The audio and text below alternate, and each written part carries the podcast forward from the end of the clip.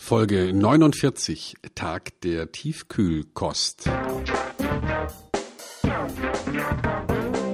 Willkommen bei Fucking Glory, dem Business Podcast, der kein Blatt vor den Mund nimmt. Martin Puscher und Stefan Heinrich sind ihre Gastgeber. Provokateure und vielleicht auch ein kleines bisschen die Helden des modernen Geschäftserfolges. Freuen Sie sich auf Ideen, Geschichten, Vorwürfe, Misserfolge und Erkenntnisse aus der Praxis. Los geht's! Eine segensreiche Erfindung war das schon, die Erfindung der Tiefkühlkost. Also gibt es auch dafür einen Gedenktag. Denn mit dem Tiefkühlen wurde es viel einfacher, Lebensmittel auch wirklich haltbar zu machen. Was für Lebensmittel gilt, gilt vielleicht auch für anderes. Für Daten, für gute Geschichten, für Wichtiges und manchmal für Unwichtiges. Ja, noch nie war es so einfach, Erlesenes und Gutes zu bewahren und vor allen Dingen auch mit ein bisschen Muße auch tatsächlich zu genießen. Wir sprechen über den Tag der Tiefkühlkost, Stefan. Tiefkühlkost ist eine Segnung tatsächlich der Menschheit, oder? Ja, also überleg mal. Ich meine, wir haben jetzt die Möglichkeit, bestimmte Lebensmittel teilweise über Monate aufzubewahren und müssen die nicht immer wieder frisch einkaufen, was dazu führt, dass wir zum Beispiel auch im, im tiefsten Winter Himbeeren essen können, einigermaßen frisch. Und ähm, wenn man sich mal überlegt, in wie kurzer Zeit diese Errungenschaften unsere Zivilisation erreicht haben, das ist schon beachtlich. Hm? Ich glaube, das gibt's doch gar nicht so lange, denn wenn man mal in die Vergangenheit zurückguckt, wie hat man denn früher Nahrungsmittel aufbewahrt? Ähm, es gab natürlich das Einpökeln, ja, wenn man mit Salz äh, Lebensmittel eingestrichen hat, um sie, um das letztendlich die Feuchtigkeit zu entziehen, um sie länger mhm. haltbar zu machen. Und äh, es gab schon früher, ich glaube auch im Mittelalter, die sogenannten Eiskeller, ja, wo das Bier halt runtergekühlt wurde wo mit einem ja findungsreichen ich sag mal, Mechanismus aus Luftströmung und ja tiefen Gewölben tatsächlich so etwas auch wirklich wie Kühle und Kälte hergestellt wurde, um halt auch ja Genussmittel einfach länger haltbar zu mhm. machen. Aber das Interessante ist aber, der sogenannte Clarence Birdseye gilt als der Erfinder der heutigen Tiefkühlkost äh, Kost, und der hat sich dafür ein Patent geholt und das war äh, schon irgendwann, wann war das? Ich glaube so 1923 so in, in dem äh, Bereich. Und der hat dann schon 1929, so lese ich das zumindest, die Markenrechte an der Tiefkühlkost für, für damals sage und schreibe 22 Millionen US-Dollar verkauft. Wow. Eine, wow, eine enorme Zahl. So, und äh, ohne die eiskalte Konservierung, ja, der wäre heute vieles, ich glaube, gar nicht mehr möglich. Ob das nun die Scampis ist, sind, der Lachs, ja, das Gemüse, das wirklich eigentlich schon fast von der Ernte, ja, Schock gefrostet wird und dann auf den langen Weg gebracht wird, um uns allen dienlich zu sein. Tolle Erfindung, mhm. Stefan.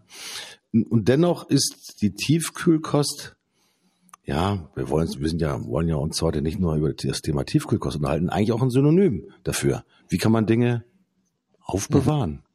ewiglich nutzbar machen? Ähm, Stefan, was fällt dir dazu? Ja, es gibt ja auch Leute, die die die Idee haben, sich einfrieren zu lassen, um dann irgendwann später nochmal aufgetaut zu werden und auf der Basis von einer besseren Medizin möglicherweise zurückgeholt äh, zu werden und dann weiterleben zu können für immer. Das halte ich ähm, für Unsinn. Aber aber die der Gedanke, dass es dass es heute möglich ist, Dinge zu konservieren, ähm, länger verwertbar zu machen, letztlich ist ist die Tatsache, dass wir, wenn wir etwas digital mhm. duplizieren, ja auch eine erhebliche Vereinfachung gegenüber ganz früher, wo man wirklich eine Information körperlich überbringen musste. Ne? Also man musste ja wirklich, irgendeiner musste tatsächlich von A nach B fahren. Und wenn man natürlich auch Postdienste und Postkutschen und sowas nutzen konnte, aber es musste tatsächlich jede, jemand eine eine, eine Hürde, eine Bürde überwinden können. Ja, also wenn eine Stadt blockiert war oder wenn vielleicht sogar Krieg war zwischen zwei Ländern, dann war es unmöglich, Informationen auszutauschen. Heutzutage durch die Digitalisierung ist es ähm, fast unbegrenzt möglich, mhm. Dinge aufzubewahren und, und zu konservieren.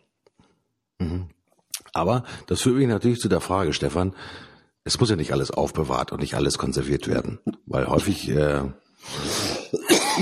Entschuldigung, sind ja auch gerade in, in unserem digitalen Alltag viele Dinge auch einfach Müll.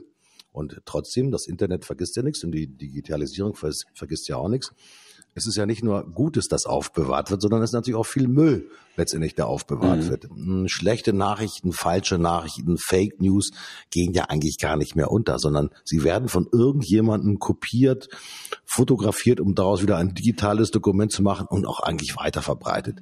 Ist das Thema des Aufbewahrens und des ja, Bewahrens denn auch tatsächlich, ich sage mal, notwendig oder ist es aus deiner Sicht heraus nur wirklich sag mal, zwingend angeraten bei den Dingen, die einen besonderen Wert darstellen?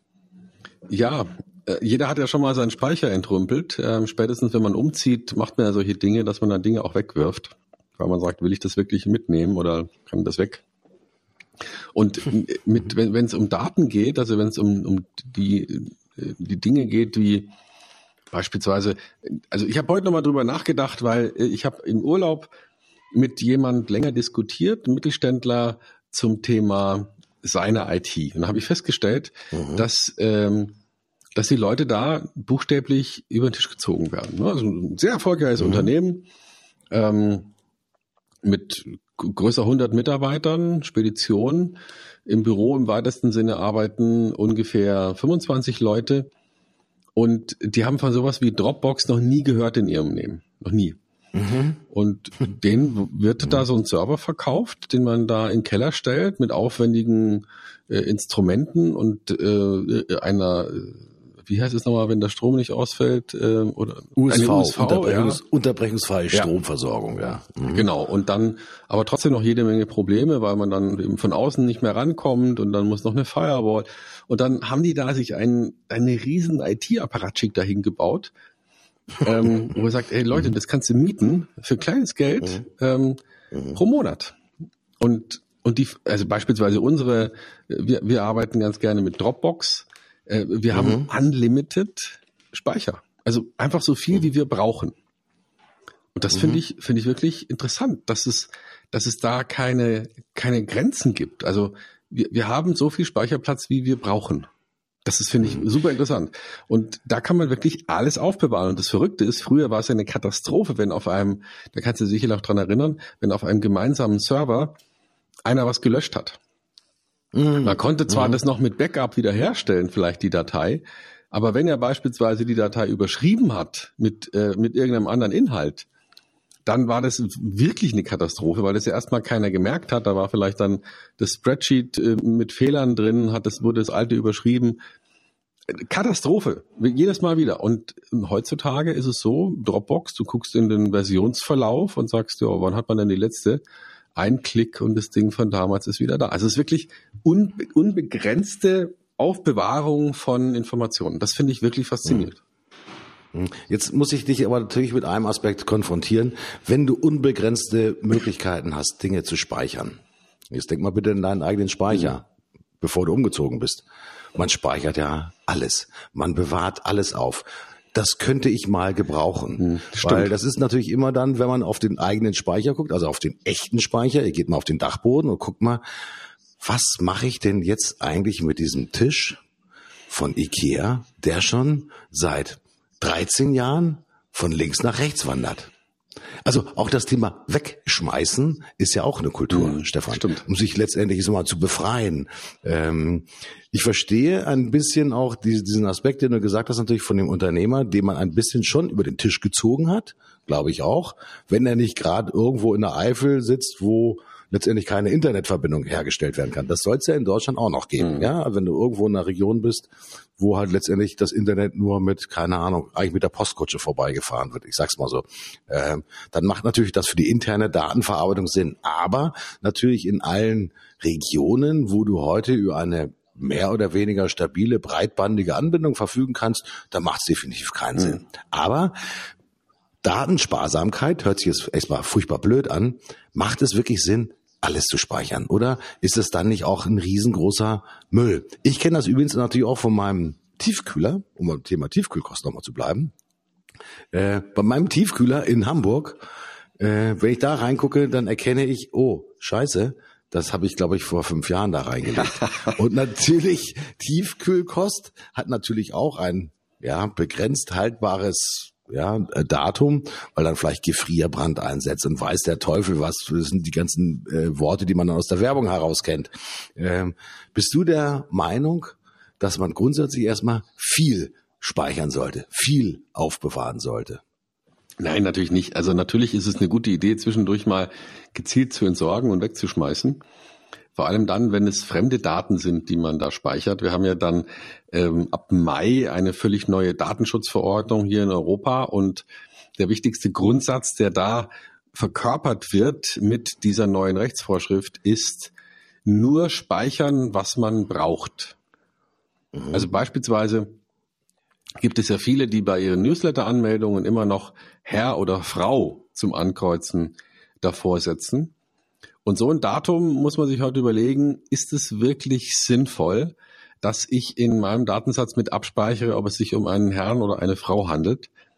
Und dann, wenn man das kritisch prüft, wird man feststellen, na, möglicherweise nicht. Ja, also äh, äh, es gehen sogar inzwischen Stimmen so weit, die sagen, es könnte sogar sein, dass es ein persönliches Datum ist, also dass das Geschlecht mhm. eine, eine hochpersönliches äh, Information ist, die man nicht speichern darf, wenn man sie nicht dringend braucht. Und die Frage ist, behandle ich bei meinen Kunden weibliche Kunden anders als männliche und äh, wenn ich mir das anschaue, dann sage ich, nö, mache ich nicht. Also warum sollte ich dieses Datum erheben? Warum sollte ich das überhaupt speichern?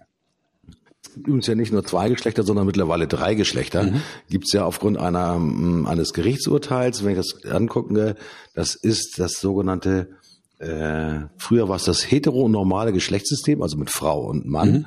Und jetzt gibt es tatsächlich die sogenannte Transgender-Bewegung, die durchgesetzt hat, dass du auch in deinen Pass reinschreiben kannst. Jetzt muss ich ganz kurz gucken, wie das wirklich neudeutsch heißt.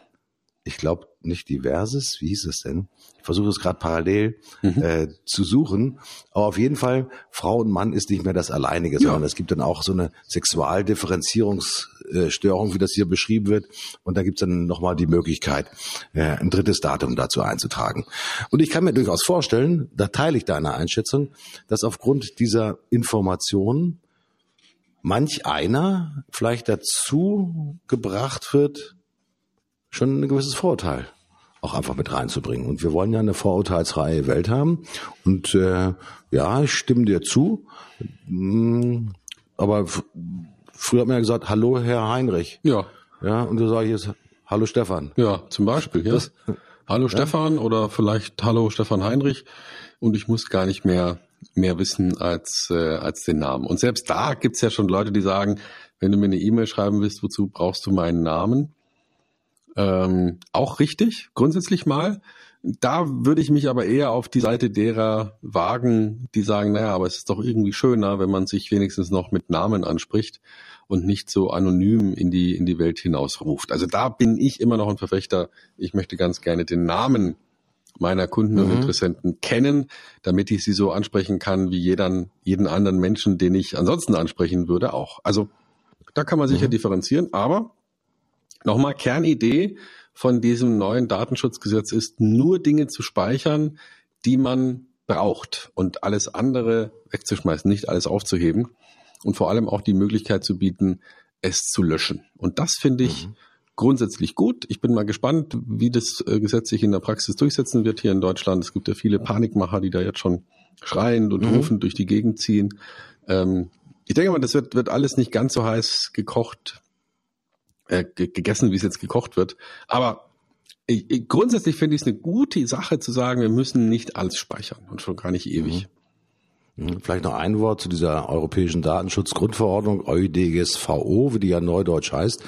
Ähm, die ist ab Mai dann strafbewehrt. Sie ist eigentlich schon mhm. europaweit, äh, ist sie schon geltend und gültig.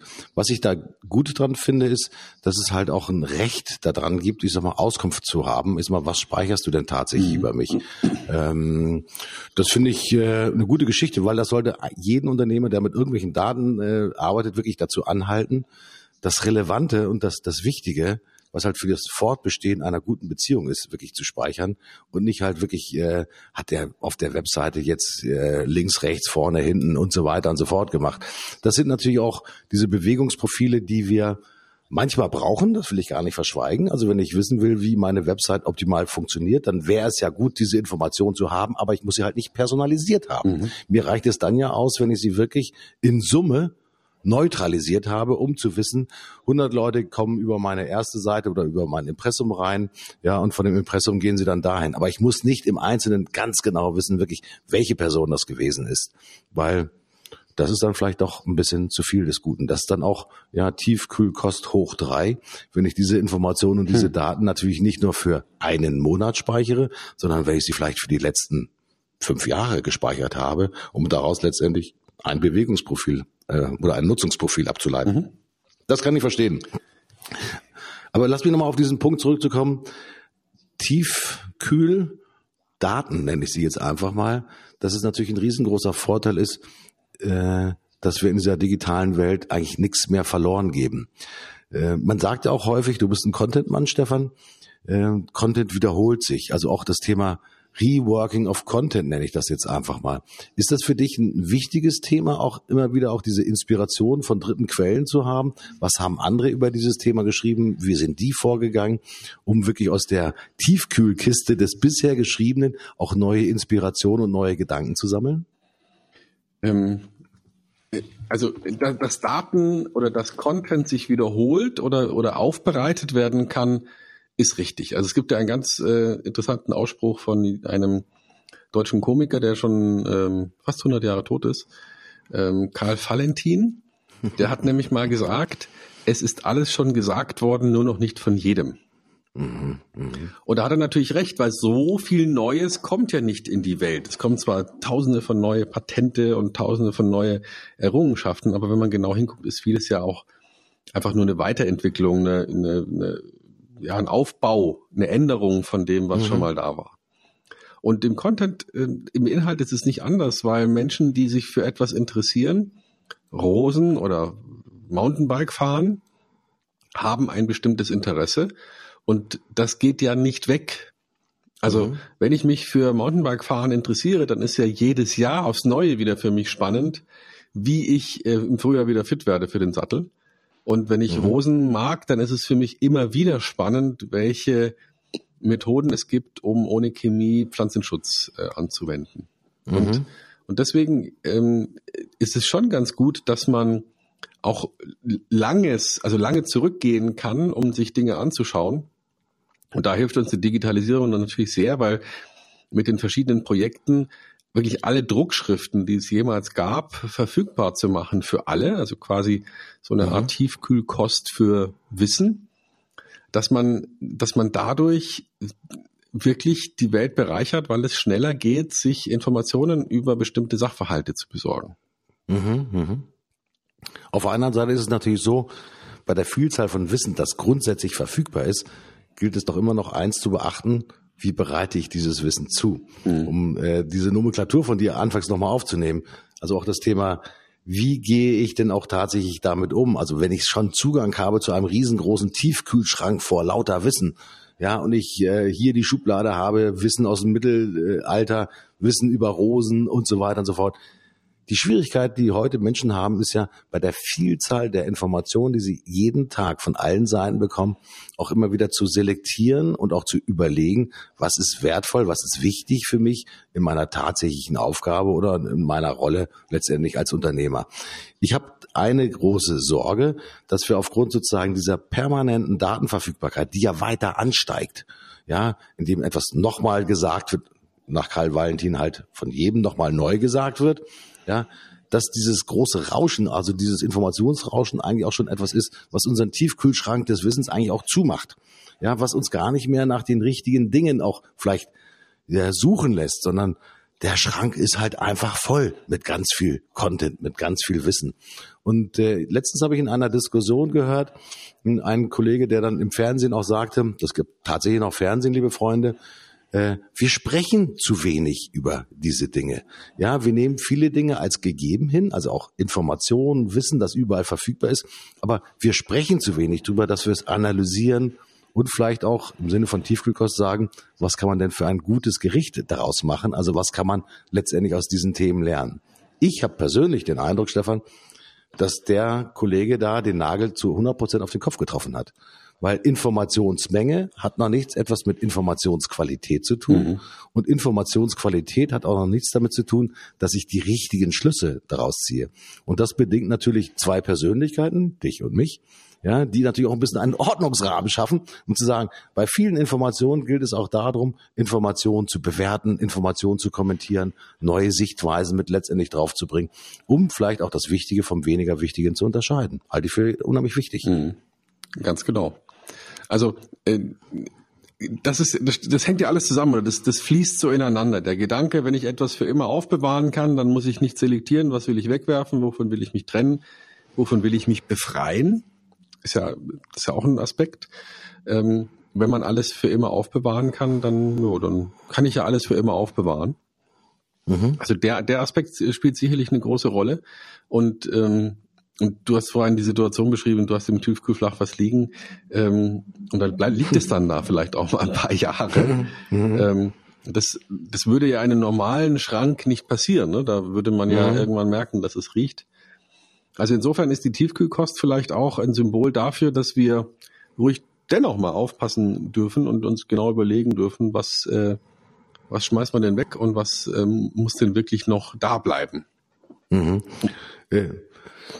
Das Schöne ist ja, wenn man manchmal so in alten Schubladen oder auf dem Speicher stöbert und dann in Erinnerung dann plötzlich gefangen wird. Das meiste übrigens Aufräumen scheitert daran, weil man plötzlich Dinge findet, die einen eine Erinnerung zurückbringen. Sagen, mhm. oh, guck mal, damals, wie war das damals? Und dann fängt man plötzlich an, über die sogenannten alten Dinge zu sprechen. Ja, der Tisch damals, ich kann mich noch genau dran erinnern, in meiner ersten Wohnung, den habe ich nicht gekauft, den habe ich von Nachbarn geschenkt gekriegt und deswegen ein furchtbarer Schrank, ja, oder ein furchtbarer Tisch, aber er ist mit Emotionen halt vollgepackt. Mhm. Hier zählt nicht die reine Sachbetrachtung, sondern hier ist die emotionale Betrachtung natürlich ein ganz, ganz wichtiger Aspekt. Und das gilt natürlich auch für Informationen, die wir letztendlich speichern.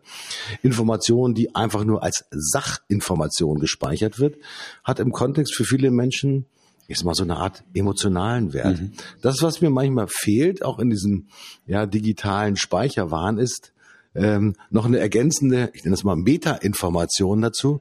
Diese Information, was steckt da noch mit drinne?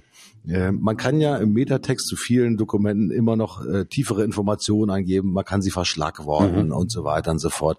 Das machen wir heute nicht so häufig, sondern wir speichern meistens Informationen einfach mal erstmal gnadenlos als Datei ab. Mhm. Ja, aber diese, den emotionalen Kontext oder diesen begrifflichen Kontext, der fehlt halt häufig.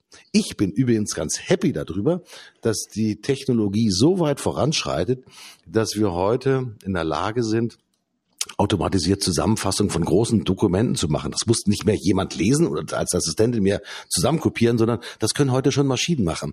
Und ich habe auch das Empfinden, dass wir bei dem Tiefkühlschrank und bei der Tiefkühlkost hier auch eigentlich mit Riesenschritten unterwegs sind.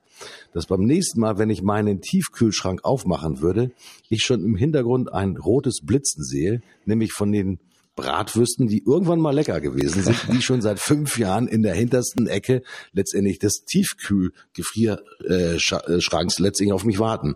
Ich glaube, dieses Thema äh, zusätzliche Information zur Wissensinformation. Das ist, glaube ich, nochmal ganz wichtig, um auch wirklich zu erkennen, so nach dem Motto, das muss drinnen bleiben oder das muss definitiv weg. Ja, finde ich sehr gut. Guter Gedanke äh, unter der Überschrift Tiefkühlkost sich zu überlegen, was müssen wir wirklich noch aufbewahren und was können wir mal ganz entspannt ähm, und locker entsorgen. Bei, bei Tiefkühlkost fällt mir natürlich auch ein, die Industrie, die sich dadurch entwickelt hat. Ne? Also mhm. wenn es wenn es früher ja so war, dass man Eisblöcke nicht herstellen konnte, ja, es gab ja keine Möglichkeit, Eis herzustellen, die musste man irgendwie im Winter aus dem Norden in den Süden transportieren mhm. und dort möglichst kühl lagern, aber früher oder später haben die sich halt aufgelöst. Mhm. Und erst durch diesen Gedanken, dass man tatsächlich Kälte herstellen kann, wurde es möglich, an jeder beliebigen Stelle eben eine Temperatur zu erzeugen, die es möglich macht, etwas einzufrieren. Mhm. Und mh, hm, was sich daraus dann an Industrie hinten dran entwickelt hat, also von der Art und Weise, äh, sowas wie Speiseeis. Ja, also ist ja, ist ja eine, ist ja eine geniale Errungenschaft, zumindestens mal für Leute, die gerne Eis essen, äh, aber auch das komplette Thema ähm, Kältekette und Lieferung von Nahrungsmitteln über einen langen Zeitraum hinweg oder eine längere mhm. Distanz hinweg, nicht Zeitraum. Ähm, das, das ist ja unglaublich interessant, was sich durch diese eine technische Errungenschaft ergeben hat an, nennen wir es mal, Folgegeschäft. Und ich bin, wenn ich, wenn man jetzt so zurückguckt, ja, also nicht, nicht so viele Jahre, sondern nur so ein paar Jahre zurückguckt, was sich da durch bestimmte Basistechnologien, die entstanden sind, vor allem natürlich in der Informationstechnik, was es da für ganze, mh, hm, ja, Geschäftskonzepte sich entwickelt haben, die darauf aufbauen. Das finde ich super interessant. Ich habe nochmal zwei schöne Zahlen nochmal mitgebracht zum Thema der ja, Tiefkühlindustrie. In den 1960er Jahren lag der tägliche, nee, der jährliche, was steht hier in der Bundesrepublik Deutschland, lag der Pro-Kopf-Verbrauch Anfang der 1960er Jahre bei 400 Gramm. Heute wird fast 41 Kilogramm dieser Lebensmittel jährlich von jedem Bundesbürger konsumiert.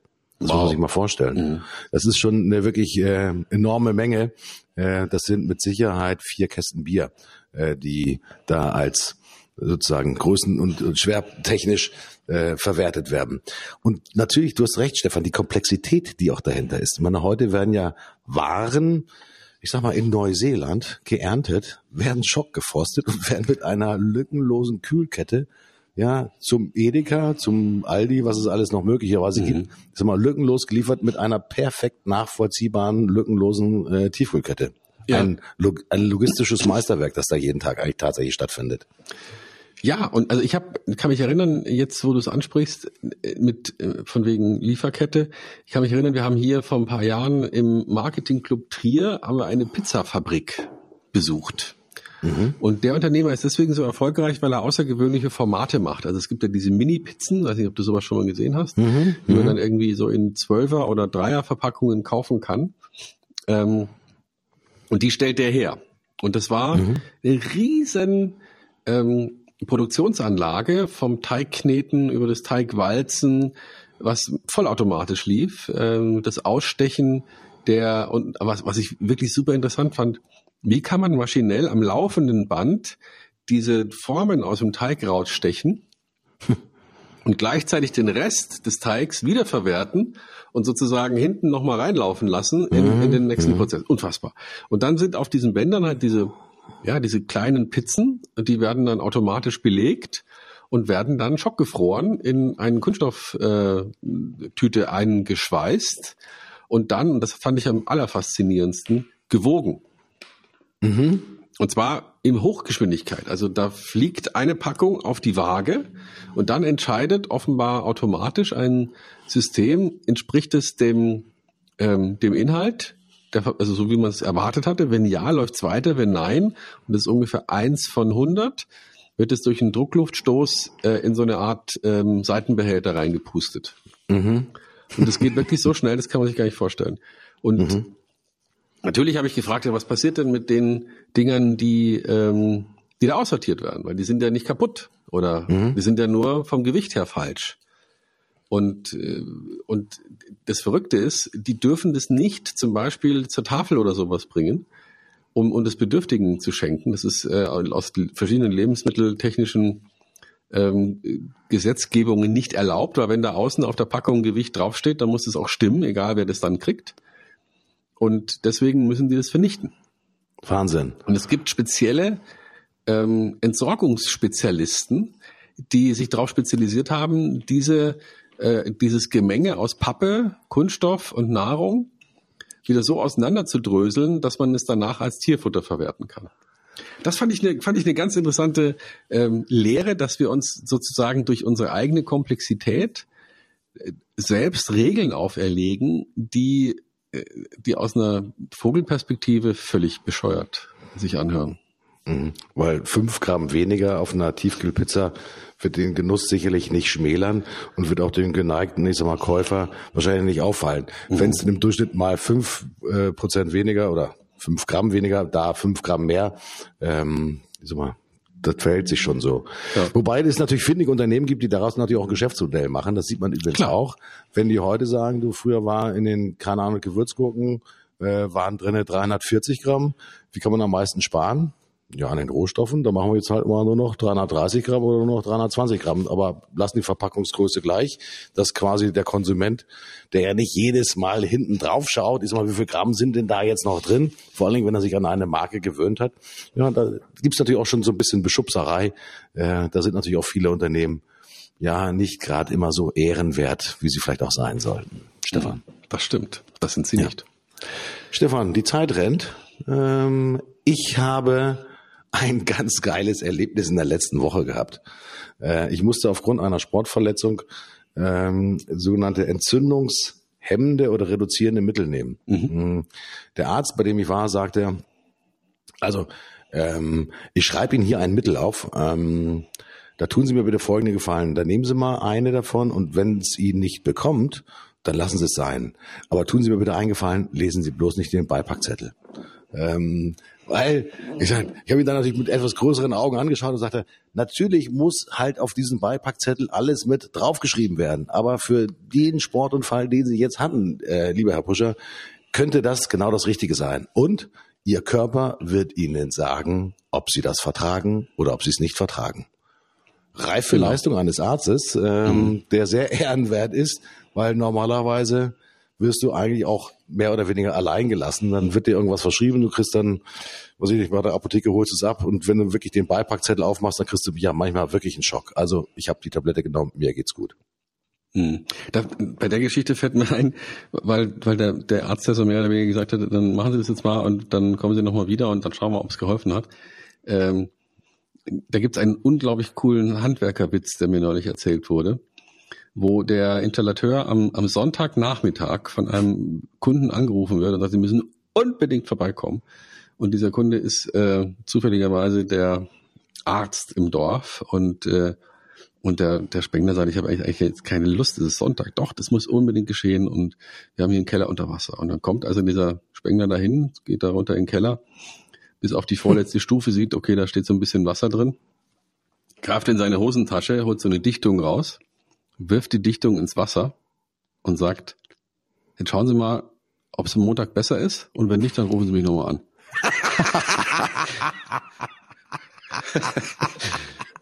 Den fand ich richtig cool. Hat dann ja. sozusagen die, die typische Verhaltensweise von Ärzten auf ja. das Handwerk übertragen. Ein echter, ja. ein Brüller. Wobei ich sagen muss, äh, bei dem Arzt, Vertrauen ist natürlich ganz wichtig.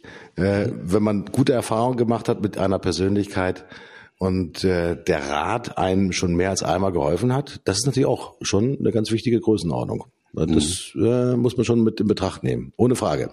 Das stimmt. Stefan, das war Tiefkühlkost und mhm. was wir alles gelernt haben über das Thema Daten sammeln, Daten speichern, Daten analysieren und von alten ja, Bratwürstchen, die ich definitiv jetzt aus meinem Tiefkühlschrank raushole und entsorge. Bedanke mich ganz herzlich bei dir und auch bei unseren Zuschauern und Zuhörern natürlich. Große Freude, liebe Freunde, bleibt uns treu, empfehlt uns weiter. Ich bin raus. Tschüss, euer Martin Puscher. Ich bin auch raus. Nächste Woche sprechen wir wieder.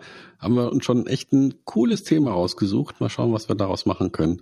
Seid gespannt. Ähm, es hat was im entferntesten Sinne hat's was mit Frauen zu tun. Und wenn wir beide alten Männer uns auf so ein dünnes Eis wagen, das könnte, könnte gut werden. Könnte, könnte interessant werden. Vielleicht geht's aber auch voll in die Hose. Egal, wir hören das nächste Woche wieder. Bis dann. Ich bin raus. Tschüss.